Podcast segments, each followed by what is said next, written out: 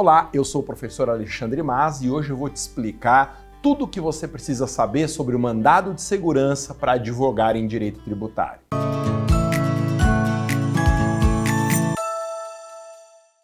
O mandado de segurança na advocacia tributária é a ação constitucional apropriada para afastar exigências do fisco antes ou depois do lançamento. Ou seja, eu posso impetrar o mandado de segurança preventivo para afastar uma exigência futura antes de qualquer ato de cobrança, ou então impetrar o mandado de segurança repressivo, quando já houve o lançamento, já houve a lavratura do auto de infração e eu quero anular o lançamento ou auto de infração. Perceba, portanto, que o mandado de segurança individual, ele pode ser usado em substituição tanto da ação declaratória, cabível antes do lançamento, quanto da ação anulatória. Nós costumamos falar que o mandado de segurança é um sucedâneo processual, ou seja, um substitutivo processual, tanto da ação declaratória quanto da anulatória.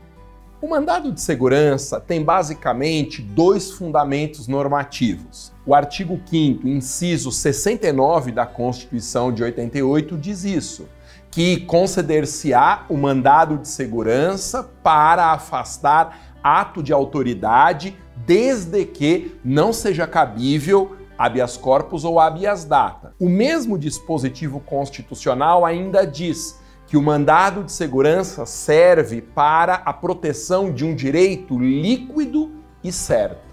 Interessante porque o segundo fundamento normativo do mandado de segurança é o artigo 1 da Lei 12.016 de 2009. Essa Lei 12.016 de 2009 é a própria lei do mandado de segurança. E o artigo 1 da lei, mais ou menos, que repete o dispositivo constitucional. Ele diz assim: conceder-se-á o mandado de segurança para proteção de direito líquido e certo não amparado por habeas corpus ou habeas data contra ato de autoridade. Eu costumo dizer para os meus alunos que o mandado de segurança, portanto, é um instrumento que como na imagem bíblica, o Davi tem para lutar contra o Golias.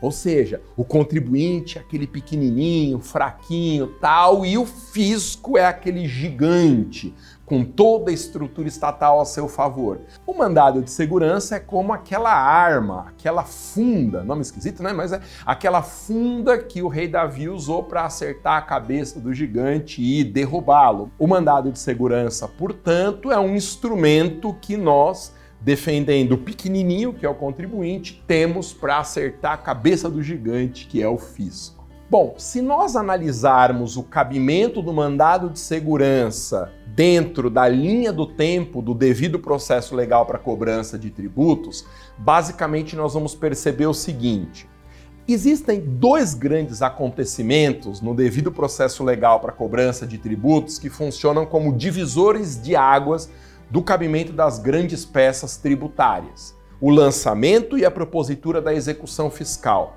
Antes do lançamento, é cabível a ação declaratória, A, e o mandado de segurança preventivo. Entre o lançamento e a execução fiscal, cabe ação anulatória ou mandado de segurança repressivo. E após a propositura da execução fiscal, cabem os embargos ou exceção de pré-executividade. Portanto, no devido processo legal para cobrança de tributos, você lembra dele? A Constituição prevê a competência, a entidade federativa define por lei a hipótese de incidência, o que é a criação do tributo, aquela situação descrita ocorre na prática, esse é o fato gerador. O fato gerador dá nascimento à obrigação tributária, daí o fisco tem que lançar calculando o valor devido, com o lançamento válido surge o crédito tributário, o contribuinte é notificado para pagar, se ele não pagar, o nome dele é inscrito em dívida ativa, o fisco expede uma certidão da dívida ativa, protesta a CDA e se nada disso der certo, o fisco entra com a ação de cobrança, que é a execução fiscal. Em todas essas etapas de exigência do tributo, o cabimento do mandado de segurança, ele vai desde o momento em que a entidade federativa criou o tributo, definindo por lei a hipótese de incidência, até a propositura da execução fiscal. Portanto, perceba que o mandado de segurança ele tem um cabimento vastíssimo na prática tributária. Essa é a parte boa e a ruim do MS também. Boa porque o mandado de segurança pode ser usado como uma espécie de um remédio geral para defesa de praticamente tudo que for ilegalidade contra o contribuinte. Esse é o lado bom. O lado ruim é que o uso do mandado de segurança ele é meio banalizado em direito tributário, em detrimento das soluções que são mais técnicas, como a declaratória, anulatória e os embargos. Portanto, nem sempre a gente pode sair impetrando o mandado de segurança na defesa do contribuinte, porque isso pode soar como uma medida de quem não sabe exatamente qual ação propor. Em relação ao cabimento do mandado de segurança, nós temos sempre que lembrar daquilo que está disposto no artigo 5 da própria Lei 12.016, que é a lei do MS. O artigo 5 da Lei do Mandado de Segurança diz que é incabível a impetração do MS em três situações específicas. Primeiro, a lei diz que não pode ser impetrado mandado de segurança se contra o ato couber um recurso administrativo com efeito suspensivo. Em segundo lugar, a lei do mandado de segurança diz que não cabe impetração de mandado de segurança contra decisão judicial de que caiba um recurso. Em terceiro lugar, o artigo 5 da lei do MS diz que não pode haver impetração do mandado de segurança contra decisão judicial transitada em julgado. Portanto, resumindo, a lei do mandado de segurança diz que o MS não pode ser usado para substituir recurso administrativo com efeito suspensivo para atacar decisão judicial de que caiba outro recurso ou para atacar decisão judicial transitada em julgado. O que quer dizer que o mandado de segurança não pode ser usado como um sucedâneo, como um substitutivo de recurso administrativo, de recurso judicial e nem de ação rescisória. Cá entre nós, o artigo 5 inciso 1 da lei do mandado de segurança é claramente inconstitucional. Quando esse dispositivo afirma que não cabe a impetração de mandado de segurança contra ato que possa se sujeitar a um recurso administrativo com efeito suspensivo, esse dispositivo está violando o princípio do livre acesso à jurisdição, previsto lá no artigo 5, inciso 35.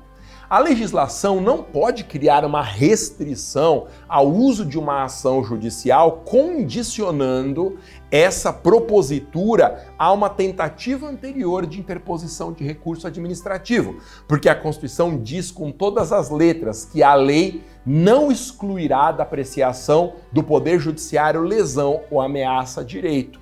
E essa lei, no artigo 5 inciso 1, a Lei 12.016, ela está fazendo justamente o que a Constituição proíbe, que é excluindo da apreciação do judiciário a impetração de um mandado de segurança contra ato suscetível a um recurso administrativo. Não confunda as hipóteses do artigo 5 da Lei do Mandado de Segurança, que são hipóteses em que não cabe a impetração do MS, hipóteses em que a gente não pode nem propor o mandado de segurança, com os casos em que a lei proíbe a concessão da liminar. O artigo 7, parágrafo 2 da Lei do Mandado de Segurança prevê algumas hipóteses em que o MS pode ser impetrado, mas não pode haver pedido de medida liminar. Não pode haver concessão de medida liminar e mandado de segurança para obtenção de compensação de crédito tributário, entrega de mercadorias e bens provenientes do exterior e para reclassificação ou equiparação de servidores públicos.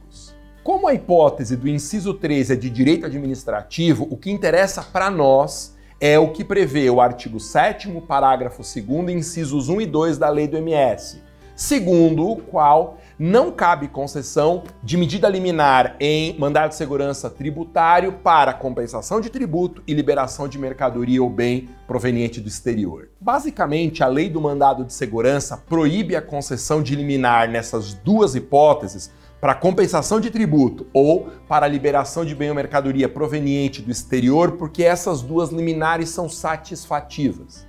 Quer dizer, uma vez que o juiz concede liminar nessas duas hipóteses, o que o contribuinte faz é irreversível na prática. E uma medida liminar nunca pode ter esse efeito satisfativo em mandado de segurança. Ah, e presta atenção: as mesmas vedações que a lei do mandado de segurança prevê para concessão de liminar são extensivas à concessão de tutela antecipada. Portanto, não tem como escapar dessa vedação. Ah, mas eu quero pedir uma liminar, mas não vou impetrar mandado de segurança porque a lei proíbe para compensação de tributo ou para liberação de mercadoria proveniente do exterior. Então eu vou, para atingir essas pretensões, entrar com uma ação de procedimento comum e pedir tutela antecipada com os mesmos objetivos. Não adianta. A lei do mandado de segurança proíbe também concessão de tutela antecipada para compensação de tributos e liberação de bens provenientes do exterior. Bom, eu já te expliquei que o mandado de segurança pode ser impetrado na defesa do contribuinte, tanto antes do lançamento quanto depois do lançamento. Ou seja, o mandado de segurança que nós chamamos de preventivo, ele é uma alternativa à ação declaratória, assim como o mandado de segurança denominado de repressivo é uma opção, é uma alternativa à ação anulatória. Agora cuidado. Essa possibilidade de eu usar o mandado de segurança no lugar das ações de procedimento comum não significa que na prática da advocacia tributária tanto faz impetrar mandado de segurança ou entrar com uma ação de procedimento comum. Isso porque existem situações na prática em que estrategicamente é melhor impetrar o MS e outras situações em que estrategicamente não é bom impetrar o MS. Essas situações em que o mandado de segurança é a melhor solução ou em que ele deve ser excluído das nossas opções, eu chamo de sintonia fina entre o MS e uma ação de procedimento comum. Deixa eu falar um pouquinho sobre a sintonia fina entre o mandado de segurança e a declaratória ou ação anulatória. Existem casos em que é melhor impetrar o MS e outros em que a impetração do MS tem que ser afastada. Em primeiro lugar, sempre impetre o mandado de segurança se você desejar uma solução mais célere e menos onerosa mais célere, mais rápida, porque o mandato de segurança tem um rito curtinho. Ele costuma ser decidido e transitar em julgado na metade do tempo do que uma ação de procedimento comum. E o MS é uma solução menos onerosa porque ele não tem condenação em honorários. Então, na hipótese do cliente ser derrotado, e a gente sempre tem que trabalhar com essa hipótese, a derrota sai mais barata justamente porque não tem que pagar honorários da outra parte. Por outro lado, nunca impetre o mandado de segurança se estiver fora do prazo de 120 dias. O mandado de segurança está sujeito a um prazo decadencial de 120 dias para sua impetração. E esses 120 dias eles contam do lançamento ou do auto de infração. E às vezes o prazo já passou, aí não tem jeito, temos que entrar com ação anulatória. Uma outra dica importante: quando a gente fala de prazos para impetração do MS, esses prazos só existem quando o mandado de segurança é repressivo quando ele é impetrado depois do lançamento ou do auto de infração. Porque se o MS for preventivo, não tem prazo para ele ser proposto. E por que, que não tem prazo? Porque é o mesmo problema da ação declaratória. Como a declaratória e o MS preventivo são propostos antes do lançamento, antes de qualquer ato de cobrança, não tem como contar os prazos. Então, na verdade, não é que declaratório e MS preventivo não tem prazo, é que é impossível realizar a contagem do prazo porque nada aconteceu ainda. E em segundo lugar, nunca Nunca impetre o mandado de segurança se você precisar produzir uma prova além dos documentos disponíveis, porque você deve lembrar que o mandado de segurança ele não admite dilação probatória, o que quer dizer que o mandado de segurança só pode ser impetrado se toda a pretensão do meu cliente que eu vou deduzir em juízo seja sustentada exclusivamente em prova documental. Se eu tiver que ouvir testemunha ou produzir uma prova Pericial, esqueça o MS. Aí nós temos que ir para as ações de procedimento comum, que são a declaratória e a anulatória. Outra coisa interessante para eu destacar aqui é que existem dois tipos de mandado de segurança. Existe o mandado de segurança individual, previsto no artigo 5 69 da Constituição, e existe o mandado de segurança coletivo, que está no artigo 5 inciso 70. Na advocacia tributária, basicamente, a gente impetra o mandado de segurança individual que é aquele utilizado, impetrado em nome do nosso cliente, o contribuinte, para defesa de interesse dele mesmo. Seja o nosso cliente uma pessoa física ou uma pessoa jurídica, quando a gente for impetrar o mandado de segurança, se o interesse em questão for do próprio cliente e exclusivamente dele, o MS é individual. Então imagina, por exemplo, um cliente que queira questionar em juízo a taxa do lixo, a cobrança da taxa do lixo. Esse cliente pode ser uma pessoa física, fulano de tal, ou até uma empresa, uma pessoa jurídica. Se eu estou impetrando para afastar a taxa do lixo em relação apenas a esse cliente, o meu MS é um MS individual.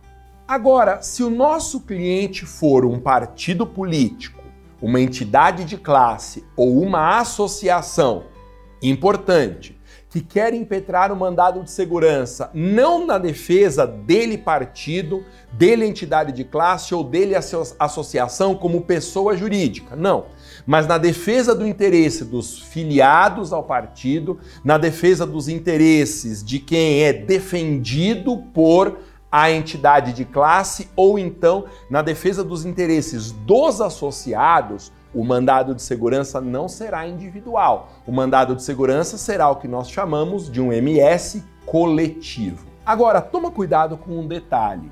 Nem sempre o nosso cliente, partido político, entidade de classe, um sindicato, por exemplo, ou uma associação vai impetrar MS coletivo. Isso as pessoas confundem muito. Depende de quem é o interesse que está por trás da impetração. Eu vou te explicar. Suponha que o nosso cliente seja um partido político. Então apareceu lá um líder de um partido político para a gente atender e a gente vai usar o mandado de segurança. Necessariamente esse mandado de segurança será coletivo? Não. Porque às vezes um partido político ele precisa de uma solução judicial para defesa de interesse dele partido político, pessoa jurídica. Então, imagina o caso, o partido político ele quer afastar a cobrança de uma taxa do lixo que ele considera inconstitucional. Se o partido político quer afastar a cobrança de um tributo que ele, pessoa jurídica, paga, o MS é individual, embora o cliente seja um partido político. Esse MS só será coletivo se o partido político quiser que a gente impetre na defesa dos interesses de todos os filiados desse partido. Então imagina que por alguma razão uma entidade de classe, um partido político ou uma associação quer entrar com uma medida judicial para afastar a taxa do lixo cobrada de todos os filiados e associados. Aí existe o que nós chamamos de uma substituição processual. Aí o nosso cliente, pessoa jurídica, está entrando com uma ação na justiça, mas não na defesa de interesse dele, pessoa jurídica, e sim na defesa dos interesses de todos os associados ou filiados. Somente nessa hipótese é que o mandado de segurança será coletivo. Bom, em relação ao prazo para a impetração do mandado de segurança, tome cuidado com apenas um detalhe. A lei do mandado de segurança deixa muito claro que o MS tem que ser impetrado dentro do prazo decadencial de 120 dias a partir do ato coator. Mas lembre, esse prazo de 120 dias só existe se o ato coator já foi praticado. Portanto, os 120 dias só existem no mandado de segurança repressivo.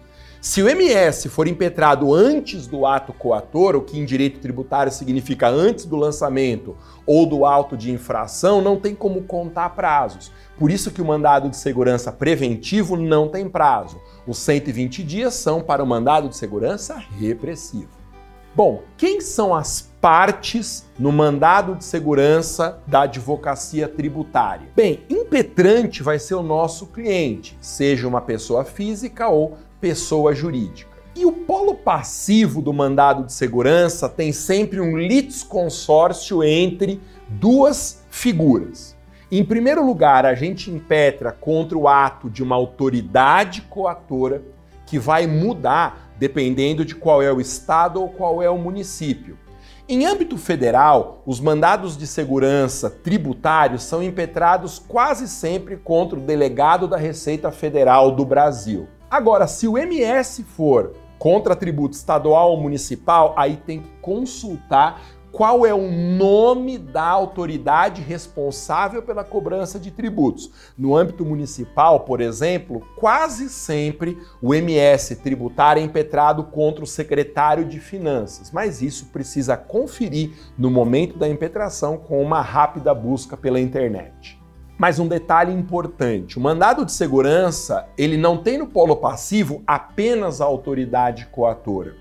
Hoje nós somos obrigados também a incluir no polo passivo a entidade federativa competente para o tributo. Então, por exemplo, se eu quero afastar uma exigência de tributo federal, eu impetro o mandado de segurança contra o delegado da Receita Federal do Brasil e contra a União, que é a entidade competente para a criação e arrecadação de tributo federal. É por isso que, quando eu for formular os pedidos do mandado de segurança, eu preciso pedir a intimação da autoridade coatora para que ela preste informações e também a notificação da pessoa jurídica de direito público competente para o tributo. São dois pedidos separados para atender a esse litisconsórcio passivo. Então, intimação da autoridade coatora para prestar informações e notificação do órgão de representação judicial da pessoa jurídica interessada. E o endereçamento hein, do mandado de segurança? Pois é, na prática tributária, o mandado de segurança vai ser endereçado a um juiz federal, se o tributo que estiver sendo exigido for um tributo da União, ou a um juiz de direito da Justiça Comum, se o tributo exigido não for um tributo federal. Então vamos supor que apareça no seu escritório um cliente querendo questionar uma exigência legal de ISS, Imposto sobre Serviços, que é um imposto municipal eu vou impetrar esse mandado de segurança para o juiz de direito da comarca onde a exigência está sendo feita. Agora, se o cliente aparecer no seu escritório querendo questionar alguma exigência legal em matéria de imposto de renda, esse meu mandado de segurança vai ser dirigido ao juiz federal da seção judiciária onde a exigência está sendo feita. Então guarde, tributo federal MS na Justiça Federal. Tributo estadual, distrital ou municipal, o MS vai para a Justiça Comum. E falando agora de um tema muito mais prático, um tema de redação da petição inicial, como que se estrutura a petição inicial de um mandado de segurança? É claro que, assim como acontece nas outras áreas da advocacia, na advocacia tributária também existe uma certa liberdade formal quanto à estruturação da petição inicial do MS.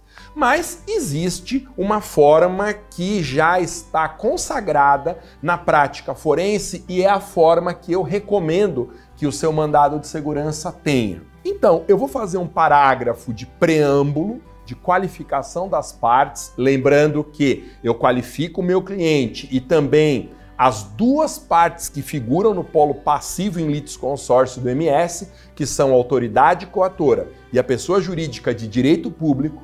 Depois eu vou para a narrativa dos fatos, igual qualquer petição inicial. Eu recomendo que o item 2 da peça seja uma breve justificativa de cabimento do MS. O item 3, falando sobre a tempestividade do mandado de segurança para demonstrar que você está impetrando dentro do prazo de 120 dias. Então, item 1 dos fatos, item 2 do cabimento, item 3 da tempestividade. E aí, o item 4 vai ser o item do direito. Depois, no item 5, a gente vai tratar do preenchimento dos requisitos para a concessão da medida liminar, fomos boniures e perículo em mora, e a gente encerra a peça com os pedidos do mandado de segurança. Os pedidos, eles sempre têm que começar com o pedido emergencial, que é o de liminar. Então a gente começa a sequência de pedidos no mandado de segurança, requerendo a concessão da liminar e dizendo especificamente para que, que a gente quer a liminar. Então, a concessão da medida liminar para determinar a expedição de uma certidão, liminar para afastar a exigência de um imposto progressivo, liminar com a finalidade de anular o lançamento, mas sempre dizendo para o que que eu quero a medida liminar. E depois, os outros pedidos podem ser de sentença, intimação da autoridade coatora, cientificação do órgão de representação da pessoa jurídica interessada, condenação em custas, mas não em honorários, porque o MS não tem honorários, e nunca, nunca proteste pela produção de provas em mandado de segurança, porque o mandado de segurança só admite prova documental. É muito comum na prática você pegar modelão de escritório em que tem lá no final do mandado de segurança protesta, provar o alegado. Isso está errado. Não existe protesto pela produção de provas em mandado de segurança porque ele só admite prova documental. Ô Masa, e o que, que significa aquele trecho do artigo 5 inciso 69 da Constituição, repetido no artigo 1 da Lei do Mandado de Segurança, que diz que o mandado de segurança só pode ser impetrado para defesa de, abre aspas, direito líquido e certo. Gente, tem muitas formas de entender o que, que significa um direito líquido e certo para fins de impetração do MS. A forma mais simples na prática da advocacia de você guardar o que é um direito líquido e certo é você memorizar assim. Direito líquido e certo é aquele que pode ser comprovado com base em documentos. Portanto, se a pretensão que eu estou deduzindo em juízo, ou seja, se aquilo que eu quero do Poder Judiciário se sustenta apenas com base nos documentos que eu estou juntando, eu tenho um direito líquido e certo. Por outro lado, se eu precisar de dilação probatória, ouvir testemunha, produzir uma prova pericial, o meu direito não é líquido e certo. E aí eu não posso impetrar mandado de segurança, eu tenho que ir para o procedimento comum, ou uma declaratória, ou uma ação anulatória. Então é isso. Essas são as informações mais importantes sobre o cabimento do mandado de segurança na advocacia tributária. Curta esse vídeo aqui, coloque os seus comentários e não esqueça de marcar o sininho, ativar o sininho para as notificações e aí você vai ficar sabendo toda vez que eu publicar um vídeo novo aqui. Valeu, é isso.